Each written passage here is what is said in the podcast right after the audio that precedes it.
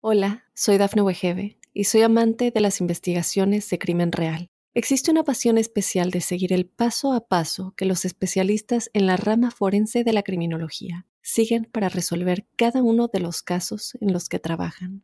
Si tú, como yo, eres una de las personas que encuentran fascinante escuchar este tipo de investigaciones, te invito a escuchar el podcast Trazos Criminales con la experta en perfilación criminal, Laura Quiñones Orquiza, en tu plataforma de audio favorita. Óyenos audio. Después del fallecimiento de su padre adoptivo, a causa de una neumonía en 1964, Kenneth Bianchi se negó a mostrar el menor signo de dolor. Su madre tuvo que trabajar mientras él acudía al instituto, aunque fue conocido que ella lo dejaba quedarse en casa en lugar de asistir a la escuela por largos periodos de tiempo. A pesar de haberse graduado de la Gates Shelley High School en 1971, él se casó con su novia del instituto, aunque dicha unión duró ocho meses. De adulto, abandonó la universidad después de un semestre, yendo de un trabajo de medio tiempo a otro, hasta que finalmente terminó como guardia de seguridad en una joyería, y esto le dio una gran oportunidad de robar objetos de valor que posteriormente daba a novias o trabajadoras sexuales para comprar su lealtad. En 1976 ocurriría algo inusitado se mudaría a la ciudad de Los Ángeles, en California, y pasaría gran tiempo con su primo mayor Angelo Buono, un sujeto que, con un porte elegante, vestimenta y joyería, tenía talento para atraer a cualquier mujer que él quisiera. Juntos, para finales de 1977, trabajaron como proxeneta y violaron y asesinaron a 10 mujeres para el momento en que fueron arrestados en 1979. ¿Estás listo para conocer su historia? No tengas miedo, que ya empezó. Crímenes de terror.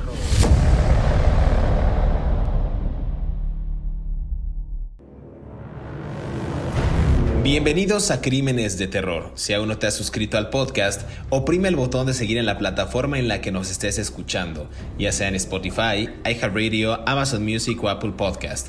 Así, podrás recibir cada sábado la notificación de un nuevo episodio de Crímenes de Terror. En este episodio, en esta semanita, vamos a hablar de un asesino bastante interesante, Kenneth Alessio Bianchi, un asesino serial estadounidense, pero también secuestrador, pero también violador. Bianchi y su primo, Angelo Buono, fueron en conjunto conocido como los estranguladores de la colina. Vamos a hablar de este sujeto y quizás mencionemos, insisto, al primo, pero un caso realmente estremecedor. Ya lo, ya lo verán y ya escucharán ustedes el porqué. Y este episodio de Crímenes de Terror no sería episodio de Crímenes de Terror sin la presencia, la sagacidad, la astucia, el conocimiento y el porte de David Orantes, quien nos acompaña cada semana en este su bonito programa. David, ¿cómo estás? Buen día, buena tarde, buena noche. Sí, te oyes como locutor de radio de los años 50, pero... No, pero bueno. Hay que darle un giro todas las semanas al este programa para que la gente no se aburra y tenga, tenga carnita todavía. Otra y dale con la carnita. Este, hablando del porte, que me parece muy apropiado, porque yo tengo un porte de que ni un dandy. Sí, Chuy. Este, la, la nueva ruta que portaremos, eh, que llevaremos en este podcast, eh, incluirá pronto a petición popular. Eh, asesinos en serie de otros países, ¿no? Mm, ya me han, así como yo tiendo a José Luis, eh, tundo a José Luis, perdón, los seguidores de José Luis me tunden a mí y ahí nos vamos tundiendo todos, ¿no? Entonces, eh, es una familia de tundidores, ¿no? Este podcast. Entonces, muchos uh, podescuchas nos han, me han tundido exigiendo en mensajes en redes sociales que hablemos de asesinos en serie de otros países. Y a petición popular, ¿no? Sí, como no, para toda la gente bonita, para toda la gente amable, pásele, pásele, vea al hombre que decapitó a su mujer. Por tres pesos, pase algo mágico, único y real. Entonces, este, empezamos en este podcast a, empezar a mostrar asesinos en serie de otros países, ¿no? Gracias. Yo tengo la teoría de que el señor José Luis les dice, vayan y tundan a David Orantes para que deje de tundirme. Y como ya me tundieron todos y es una tundedera, pues hablaremos de asesinos en serie de otros países a petición popular, ¿no? Qué bueno que mi granja de bots que me ha acompañado durante todo este podcast ha tundido a David Orantes para, uno, para que me deje de agredir emocionalmente, porque retomé mis terapias gracias a él. No, no es cierto, ya. Eh, gracias a los que nos escuchan, gracias por sus sugerencias y en verdad estamos muy contentos de poder expandir, como decía David, hacia otros horizontes y hablar de otros asesinos en serie. Así es que si usted tiene alguna sugerencia para eh, que nosotros entremos en debate y conversemos acerca de, escríbanos en nuestras redes sociales para que le demos seguimiento. David, Kenneth. No, no, no. Y si usted es un asesino en serie, también. Ah, también.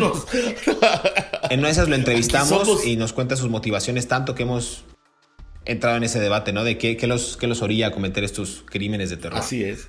Pero bueno, empecemos. Antes de hablar, dijimos unas palabras, como dicen los políticos mexicanos. Así que bueno, dale, ahora sí empecemos con tu carnita. Con mi carnita de Kenneth Alessio Bianchi. Nació en Rochester, en Nueva York es, decían aquí los expedientes, que era hijo de una madre trabajadora sexual y alcohólica.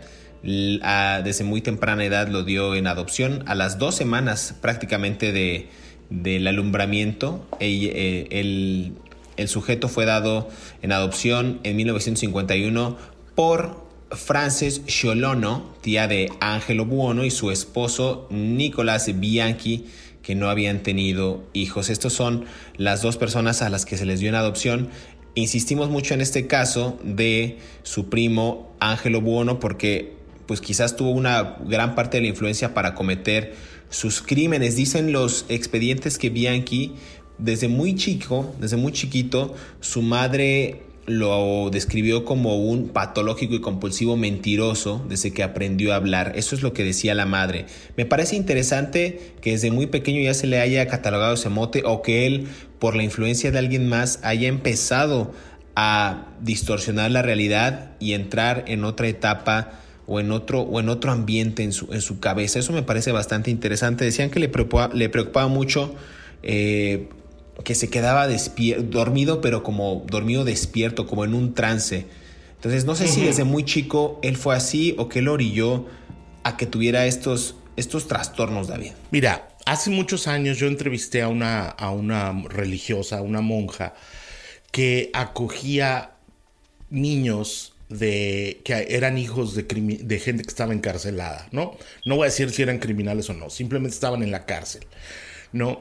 Y era una situación terrible, ¿no? Por ejemplo, ella es una, es una religión, no voy a decir en qué ciudad está ni qué nacionalidad es, pero es un país centroamericano que se llama Nicaragua. Y entonces, este, ella era una religión. Es que, es que, la verdad es que, bueno, no quiero hablar mucho sobre política, pero bueno. El caso es que esta mujer mm, acogía hijos de, de, gente que estaba en la cárcel, ¿no? Eh, porque muchas veces la madre y el padre estaban en la cárcel, ¿no? Y no había quien se hiciera cargo de esos niños y ella los recogía. Y un día esta señora me... me esta, señorita, bueno, no sé, bueno, se casan con Dios, ¿no? Entonces era señora. Este... Eh, eh, esta religiosa, que era verdaderamente un ejemplo de bondad, me dijo algo que me torturó el corazón, que yo no, no sé si me lo decía desde el momento crítico de ella o si me lo trataba de explicar de alguna manera, porque ella me decía, a veces pienso que el mal se hereda, ¿no? O sea, yo creo infinitamente en la bondad de Dios, decía ella, pero a veces creo que el mal se hereda, ¿no? Entonces, eh, yo, a mí la, frase me quedó muy grabada, ¿no? Eh, y, la, y, la, mujer me, me, me, tocó mucho el corazón, ¿no? Por su labor. Y todo esto tiene que ver porque este señor, Bianchi, pues era hijo de una prostituta y, el padre biológico vetó a saber quién era, ¿no? Una cosa que me parece muy triste de la mamá biológica de Bianchi es que tenía 17 años y ya era prostituta. O sea, y era alcohólica a los 17 años. Entonces estamos hablando que la madre biológica de Bianchi era una chica que fue abusada por alguien y que la orilló a la prostitución o que ella misma terminó en la prostitución en, la, en, Nueva York, orillada por Beto a saber qué. Entonces no sabemos nada de los padres biológicos de la muchacha esta, pero por qué y cómo acabó siendo eh, trabajadora sexual a los 17 años y a los 17 años encima de todo alcohólica. Y tampoco sabemos quién fue su padre. Entonces no sabemos si en, si en la herencia, por así decirlo, como decía aquella religiosa, mm, ya venía el mal. ¿no? No quiero pensar que esto es así. Te lo juro de verdad que no quiero pensar que esto es así, pero no lo sabemos. Eh, yo creo que estamos en pañales en cuanto a estudios psicológicos y neurológicos de los criminales. Creo que no hemos profundizado socialmente como debería. Pero mira, hay un elemento que a mí me llama muchísimo la atención en los expedientes de este hombre. Eh, la Universidad de Radford tiene un eh, análisis psicológico de Bianchi, al cual yo tuve acceso. Y cuando él tenía tres meses, que fue adoptado legalmente, se lo entregaron a las dos semanas, pero tres meses, hasta los tres meses fue adoptado legalmente. Cuando él tenía ya la capacidad de hablar, o sea, cuando él tenía que dos años, tres años, era un mentiroso compulsivo. Ya voy, joven, ya voy. Él era mitómano a los tres años. Nunca se le quitó eso. Era, vivía todo el tiempo diciendo mentiras de todo, de todo, de todo. Y esto a mí particular me parece muy relevante porque ¿cómo aprendió este niño a mentir? ¿O por qué? ¿No? Y bueno, era aficionado al Príncipe Valiente, estas caricaturas, estos cómics del Príncipe Valiente. Eh, era sus lecturas y fantaseaba todo el tiempo sobre el Príncipe Valiente. Y sucedía este episodio que tú bien dices de que se quedaba como pasmado, ¿no? Se quedaba así como parado, mm, viendo para arriba, se le iban los ojos para atrás, se le quedaban como en blanco y nadie sabía qué le estaba pasando, ¿no? Se quedaba como, como en un estado estático, así todo el tiempo, como, como dormido pero despierto, ¿no? Como bien dices tú. Entonces hay demasiadas cosas en la vida de este hombre antes de los 10 años que ya eran un susto y que no fueron atendidas correctamente por neurólogos y psicólogos y psiquiatras y por gente que lo quisiera mucho, ¿no? Porque ya venía con muchos problemas el muchacho. Entonces, a mí todo, siempre, insisto, los adultos somos los responsables del dolor de los niños, ¿no? Y los encaminamos a que cometan estas cosas cuando crecen, ¿no? Pero bueno, ah, ya, es todo lo que tenía que decir después de mi ya, hoy, hoy te voy a dejar hablar más a ti, la verdad.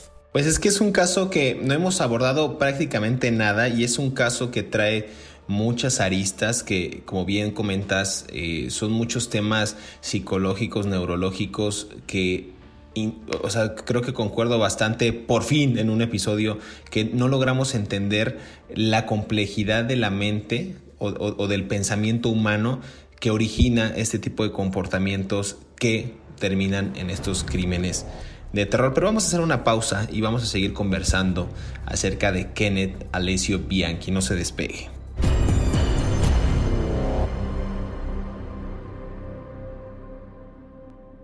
Hola, soy Dafne Wegebe y soy amante de las investigaciones de crimen real. Existe una pasión especial de seguir el paso a paso que los especialistas en la rama forense de la criminología siguen para resolver cada uno de los casos en los que trabajan. Si tú, como yo, eres una de las personas que encuentran fascinante escuchar este tipo de investigaciones, te invito a escuchar el podcast Trazos Criminales con la experta en perfilación criminal, Laura Quiñones Orquiza, en tu plataforma de audio favorita. Yolanda Washington, Judith Lynn Miller, Lisa Castin, Jane King, Dolores Cepeda, Sonja Johnson, Christina Weckler, Laura Wagner, Kimberly Martin, Cindy Lee Hudspeth, Karen Mandick y Diane Wilder. Son algunas de las víctimas de Kenneth Bianchi, quien solía viajar a bordo de un automóvil en la ciudad de Los Ángeles usando insignias falsas para engañar a mujeres jóvenes fingiendo ser un policía encubierto.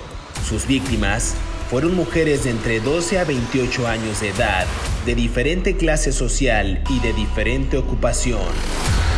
Él llevaba junto con su primo Buono a las chicas en su supuesto coche patrulla para después interrogarlas y una vez en su casa las torturaban y finalmente las asesinaba. Sigue escuchando la historia de Kenneth Bianchi aquí en Crímenes de Terror. Regresamos a Crímenes de Terror, estamos conversando acerca de Kenneth Bianchi. Eh, mencionabas tú, David, estos trastornos, estos males, estos daños, tanto psicológicos como neurológicos, que no entendemos y que quizás nos falte mucho, a la ciencia le falte mucho lograr comprender, aunque sea un 20-30% el pensamiento o comportamiento humano. Eh, y bueno, decíamos de este sujeto que con cinco años, esto es otro dato para que lo tengan ahí en mente, con cinco años él fue diagnosticado con convulsiones leves después de que tenía estos, estas miradas como perdidas, como que estaba ido, como que estaba fuera de una realidad. Eh, visitó también mucho al pediatra a causa, dicen que de, un problema de micción involuntaria. Entonces eso ocasionó que pues, los doctores le revisaran sus genitales en busca de ese problema que en ese momento y para esa edad le causó una gran humillación al pequeño Kenneth. Entonces creo que también son episodios que fueron marcando. Recordemos que tenía una madre eh, trabajadora sexual, alcohólica, que por ahí lo tuvo a los 17 años. El padre se desconoce la información. Y a pesar de que él tenía un coeficiente intelectual superior al promedio, pues fue un alumno pues realmente de bajo rendimiento, que perdía rápidamente el temperamento y también le diagnosticaron un trastorno de personalidad pasivo-agresivo tan solo a los 10 años. A ver, ya era mitómano y también tenía una personalidad pasivo-agresiva. Entonces, me parece que había muchos componentes que no le ayudaban ni a desarrollarse de manera plena, ni a tener una buena convivencia con su entorno y por ende, pues no tenía un buen eh, desempeño académico, a pesar de tener, insisto, una, o sea, una buena capacidad para ejercer o para aplicar todo lo que aprendía en las aulas. Entonces, como que sí, pero, pero como que no, David. O sea, había como temas ahí que no, que no contribuían a que este personaje pues fuera un ciudadano ejemplar, por decirlo menos. Pero fíjate que su madre adoptiva, Frances, Frances eh, Escoliono Bianchi, lo quería muchísimo, lo llevaba al doctor, lo cuidaba, procuraba que estuviera bien, incluso le decía, cuando, porque este, este niño, cuando él tenía antes de 10 años, a los 10 años seguía teniendo problemas de incontinencia urinaria en la cama. Y no hay peor humillación que eso para un niño, ¿no? Y la mamá lo llevaba al doctor y le decía, hijo, tu mamá necesita dormir porque te despiertas cinco o seis veces al día. Eh, ¿Por qué se hacen los niños pipí en la cama? ¿Por qué se orinan? ¿Tienen incontinencia urinaria? No sé, no tengo la menor idea. Yo conocí a un niño que, que su mamá, su propia madre, se burlaba de él y le decía el niño miónico, ¿no? Parafraseando al, al, hombre biónico, ¿no? De la serie de televisión y le decía el niño miónico. Y ojalá esa señora se refunda en el infierno y la hayan enterrado boca abajo, porque el trauma que le causó a este niño por decirle eso fue terrible. Y además se lo decía en frente de otras personas y se burlaban y se reían de él sus propios hermanos y su propia familia. Entonces, yo no quiero ni imaginarme. Yo creo que Frances no se burlaba de este tipo, ¿no? Pero en el caso del niño del que les estoy hablando, pues pues le causó un gran problema, ¿no? Superar muchas cosas, ¿no? Y ojalá la arpía miserable esa se pudra en el infierno por haber hecho sufrir ese niño, ¿no?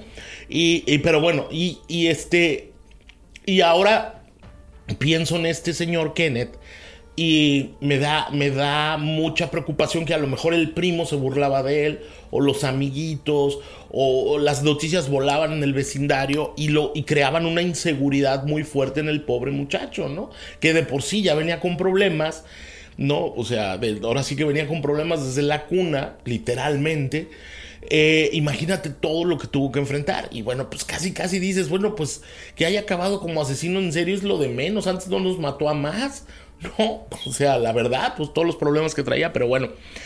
Él fue un tipo con muchos problemas. Mm, cuando tenía como 15 o 19 años, entre los 15 y los 19 años, de acuerdo con el estudio psicológico de la universidad que te digo, se unió a un club de motociclistas, de estos de, que les dicen motorcycle clubs, como los Hell Angels o los bandidos, eh, o, los, o los pagans, que se llamaba Satan's Own MC, o sea, los, los, los la propiedad de Satán Motorcycle Club, ¿no? O los, o los propietarios de Satán, no sé cómo se puede traducir. Y se hizo un tatuaje de ese club, ¿no? Eh, después, cuando tenía 18 años, le escribió una carta en 1969 a una novia que tenía en ese tiempo, en donde le decía que él era un asesino en serie que, se llamaba el, alfa, el, el asesino del alfabeto y que, y que había matado a unas personas, ¿no? Ah, la, la, carta está contenida en los documentos judiciales porque la novia la guardó y hasta el momento esa carta pues mostraba indicios de lo que él era, ¿no? apuntaba a ser. Y la, la, la, pero nunca se le pudo comprobar nada, ¿no? O sea, parece ser que nada más lo hizo para presumir con la novia, ¿no? Pero bueno, pero pues eso te habla un poco ya de la remente retorcidona que traía ya desde chavo, ¿no? Mandándole cartas a la novia contándole que supuestamente era un asesino, ¿no? Pero bueno, y ya, es todo. Sigamos con tu mm, carnita. Sigamos con la carnita. Fíjate que aquí hay algo interesante que nada más para regresarme un poco. Decíamos de estos trastornos, tú hablas de que ya tenía él una relación inclusive pues por ahí se notaban algunos indicios de su carrera criminal o de lo que podría ser su, carrera criminal. Recordemos también que su padre eh, adoptivo falleció de neumonía en 1964. Yo digo que eso también contribuye y le da un signo de dolor o un golpe emocional fuerte a este muchacho. Y hay que aclarar algo muy interesante también aquí, David, que este sujeto, cuando él tenía que ir a la escuela, fallece este, su, padre adoptivo, la madre tenía un trabajo y entonces no podía estar de tiempo completo con él y lo que ella hacía era, en lugar de que él acudiera al instituto, lo dejaba solo en casa. Ahora bien, imagínate con todos estos episodios emocionales, con la falta de atención, solo en casa, ¿qué no hacía o qué no pensaba? De adulto, abandonó la universidad después de un semestre, después de un semestre perdón, trabajaba de un lado a otro, de medio tiempo, no, no, no era nada estable en sus, en sus empleos, terminó como guardia de seguridad en una joyería e inclusive esto le dio una oportunidad de robar objetos de valor que posteriormente le daba a sus novias o a las trabajadoras sexuales para comprar su lealtad. Entonces él, ya decíamos, mitómano, eh, no, estaba fuera de sí o tenía una, una realidad pues totalmente distinta a la, del común denominador, a, la de la gente. Después empezó con esta, digamos, inmadurez, no logró afianzar ningún trabajo, se salió de la escuela y se empezó a inclinar más hacia ese mundo ominoso de, pues, el robo en, en mayor o menor cantidad, el tema de tener muchas novias e incluso ya dirigirse a requerir eh, servicios de trabajo sexual. Entonces, me parece interesante ver también ese arco de cómo iba deambulando de un lugar a otro hasta que se muda a Los Ángeles en 1976, David, y comienza a pasar mayor tiempo con este primo que comentaba al principio, con Angelo Buono, que impresionó justo a Bianchi porque era un tipo que tenía dinero, que se vestía bien y que tenía el talento para que cualquier mujer que él deseara, ella estuviera ahí como rendida o que caía a sus pies. Entonces ellos empiezan a trabajar como proxenetas, como, como a regentear a estas mujeres para someterlas a estos trabajos sexuales. Como, como forzándolas a la prostitución, ¿no? Tal cual. Eh, como chulos, como guapos de barrio, ¿no? mira, a mí me, hay algo que me llama mucho la atención.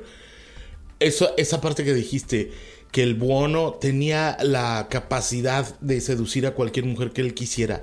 Yo nunca he sido mujer hasta el día de hoy, que se sepa, ¿no? Pero pues ya ves que ahora está de moda, ¿verdad? Dar el cambiazo, ¿no? Igual, igual mañana, ¿verdad?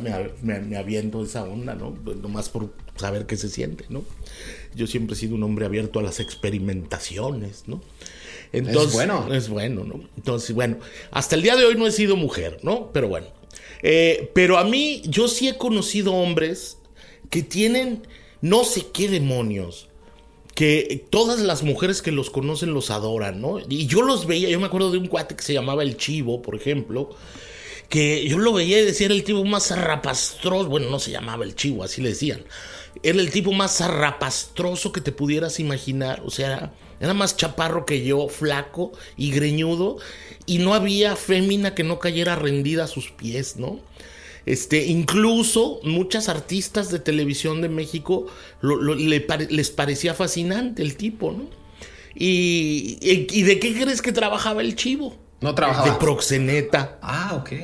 Regendeaba mujeres. Entonces, a mí todo esto, esto que dijiste me parece fascinante porque yo digo, pues, ¿qué tenía este tipo? El bono que seducía a cualquiera que iba pasando por enfrente, ¿no? O qué tenía el chivo, ¿no? Este, pero me parece una parte como muy, muy interesante de la psicología humana, que es que entonces cuando sea mujer, pues a lo mejor, si algún día llego a hacerlo, este, pues a lo mejor me puedo enterar qué es lo que atrae a esos hombres a las mujeres, ¿no?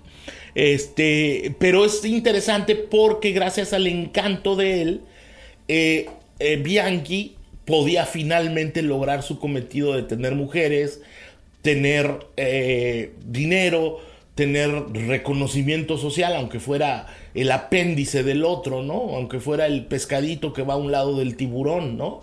Para así decirlo. Y eso me parece muy interesante porque él nunca había tenido reconocimiento. Nunca había tenido mujeres y nunca había tenido respeto, ni dinero, ni, ni, ni, dignidad, entre comillas, de ser alguien, ¿no? Y se lo dio el otro, ¿no? Y claro, le costó mucho porque se convirtieron en asesinos en serie. Pero si quieres, de eso hablamos en el... Ya te puedes dar recio en el tercer bloque con tu carnita porque yo voy a intervenir poco. Ok, me parece bien, vamos a hacer una pausa. Regresamos aquí en Crímenes de Terror, estamos conversando acerca de Kenneth Alessio Bianchi, no se despegue.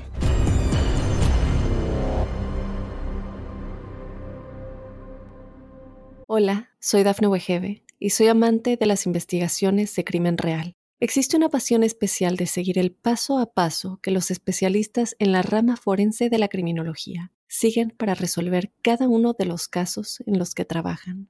Si tú, como yo, eres una de las personas que encuentran fascinante escuchar este tipo de investigaciones, te invito a escuchar el podcast Trazos Criminales con la experta en perfilación criminal, Laura Quiñones Orquiza, en tu plataforma de audio favorita.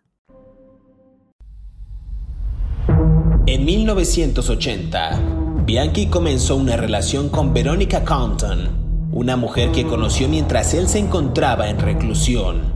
Durante su juicio, Verónica testificó en su defensa, contándole al jurado una falsa y vaga historia sobre los crímenes en un intento de quitar culpas a su entonces pareja.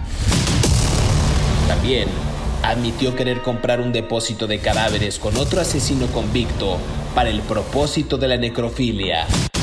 Tiempo después, fue encerrada y encarcelada por intentar estrangular a una mujer que había traído a un motel con la intención de convencer a las autoridades que los llamados estranguladores de la colina seguían sin ser atrapados. Sigue escuchando la historia de Kenneth Bianchi aquí en Crímenes de terror.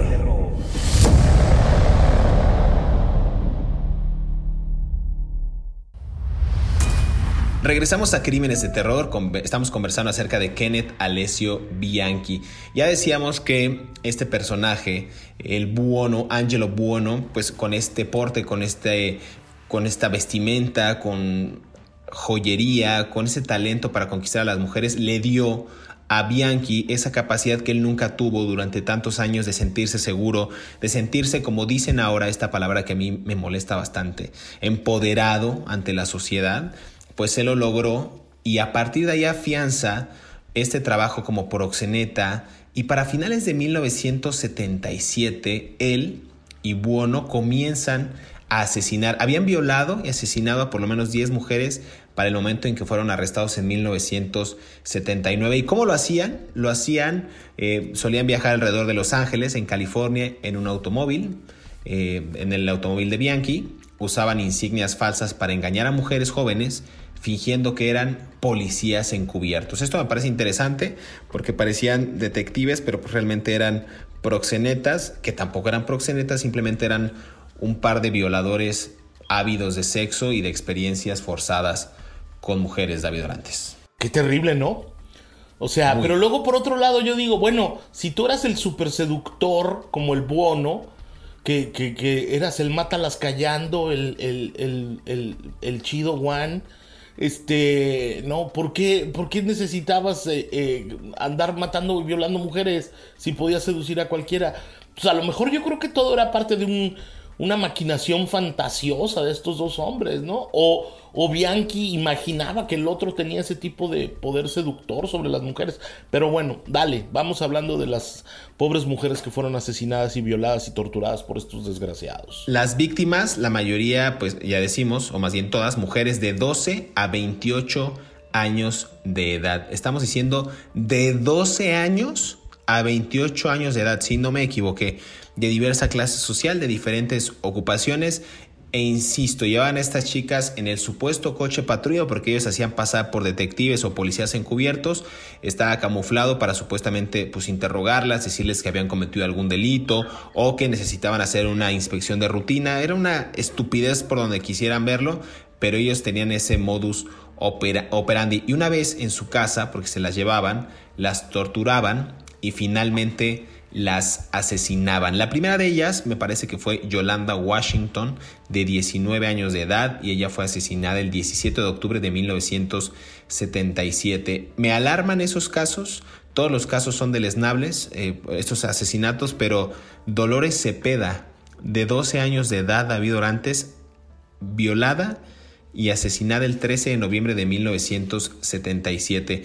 Casos realmente aterradores. A sus víctimas eh, además, de violaban, además de violarlas, antes las estrangulaban. ¿Y cómo ocupaban? Bueno, además de este método, también experimentaban con inyecciones letales, con choques eléctricos, las envenenaban con monóxido de carbono. Entonces, a ver, eran tipos que tenían, no sé si ya una, o sea, una locura o una aversión por las mujeres o una enfermedad mental, no sé qué rayos, pero para cometer ese tipo de atrocidades en mujeres tan jóvenes, o sea, yo creo que sí tenían un, sentimiento de rechazo y de odio hacia el sexo opuesto. No, no, no le encuentro otra explicación, la verdad. Pues no lo sé, ¿no? Yo creo que las motivaciones de un asesino en serie hacia una mujer siempre son muy complejas, ¿no? No, no, no creo que solo sea el odio, yo creo que también hay una forma de, de atracción, ¿no? Y de repulsión, o sea, muy grave. A mí, ¿sabes qué, qué caso me,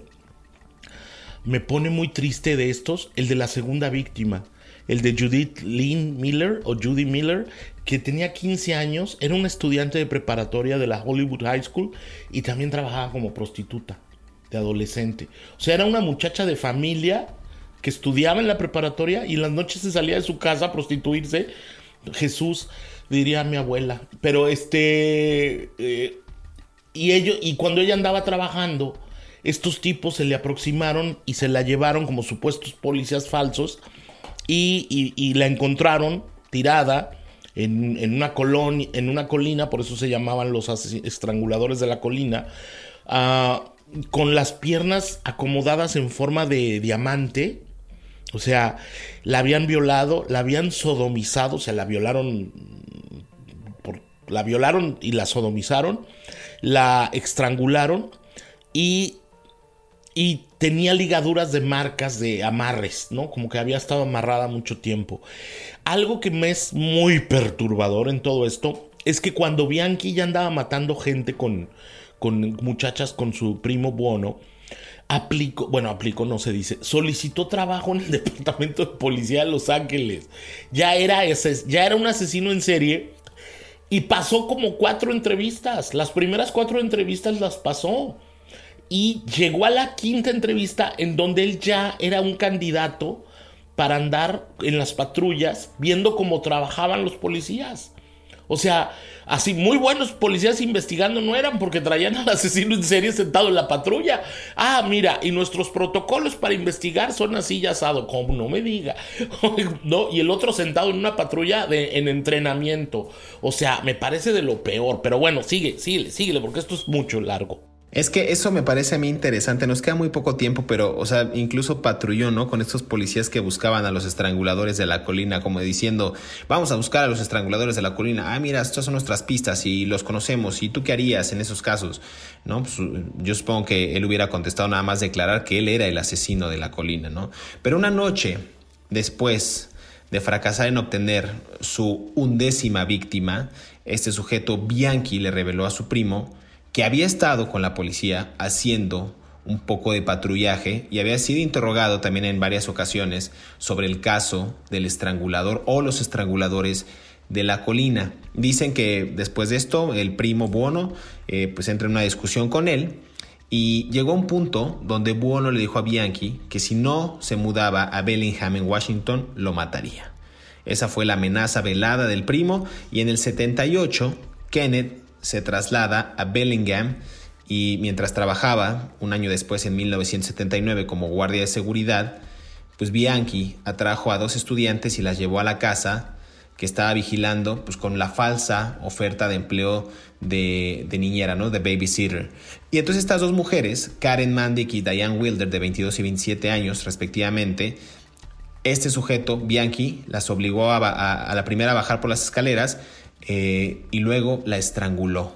Asesinó también a la segunda del mismo modo y al no haber obtenido pues, la ayuda de su primo de Bono, Kenneth dejó muchas pistas y prácticamente fue detenido al día siguiente. Entonces, pues tuvo un final, digamos que raro, un final como muy muy dumpy, ¿no? como muy tonto, pero pues era quizás ya como este descuido que él tenía por este tipo de asesinatos, David. Sí, la verdad, mira, era un tipo, no sé, hermano, este señor a mí me causa mucho, me, me causa mucho enojo, ¿no? Porque a lo mejor si alguien lo hubiera atendido, como yo siempre digo desde niño, nos hubiéramos evitado todo este dolor de, de leer estas historias, ¿no?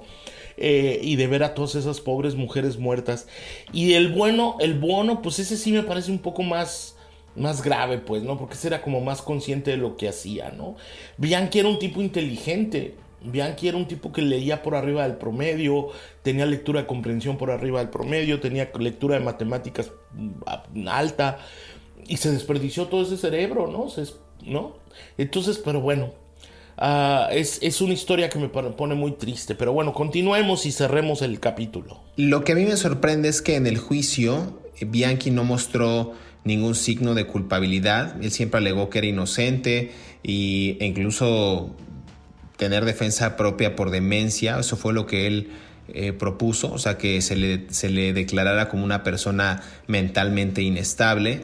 Incluso logró convencer a algunos psiquiatras que sufría de varios problemas mentales, de un trastorno de personalidad múltiple, y los investigadores incluso también dijeron que iban a traer este caso para su estudio, pero finalmente eh, se le negó la libertad condicional en agosto del año 2010. Esa fue la última vez que, que lo solicitó, digámoslo así, por una junta estatal en Sacramento, eh, de acuerdo con la fiscal en Los Ángeles, Sandy Gibbons, y entonces él podrá solicitar una nueva libertad condicional en el año 2025, es decir, en dos años más. Una persona que fue acusada por este tipo de asesinatos, incluso por ahí también admitió querer comprar un depósito de cadáveres con otro asesino para el propósito de la necrofilia. Un sujeto que está fuera de sí, un sujeto que no tiene las herramientas ni el conocimiento necesario para pues insertarse en la sociedad de manera digamos positiva, ¿no? De una manera asertiva. Creo que le va a hacer falta mucho trabajo eh, psicológico, mucha terapia, mucha intervención en crisis, porque son de esos personajes que no logran entender pues todo el mal que hicieron y quieren de alguna manera salir y seguir en la sociedad probablemente cometiendo más de estos crímenes de terror. David, este episodio llegó a su fin, muchas gracias. Eh, queremos despedirnos y también agradecer a todos aquellos que cada sábado sintonizan un nuevo episodio de Crímenes de Terror. Recuerden que estamos leyendo sus comentarios a través de las redes sociales de Mundo Now y también a través de nuestras cuentas personales. No olviden activar el botón de seguir, eso nos ayuda mucho en todas las plataformas en las que nos encontramos, en Spotify, en Apple Podcast, en Amazon Music y en iHeartRadio para que les llegue la notificación y sean los primeros en disfrutar de estas aterradoras historias. Hasta pronto, nos escuchamos en el próximo episodio de Crímenes de Terror.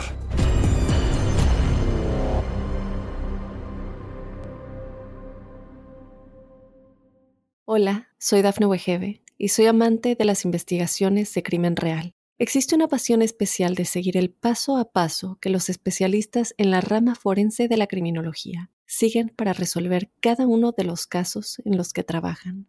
Si tú, como yo, eres una de las personas que encuentran fascinante escuchar este tipo de investigaciones, te invito a escuchar el podcast Trazos Criminales con la experta en perfilación criminal, Laura Quiñones Orquiza, en tu plataforma de audio favorita.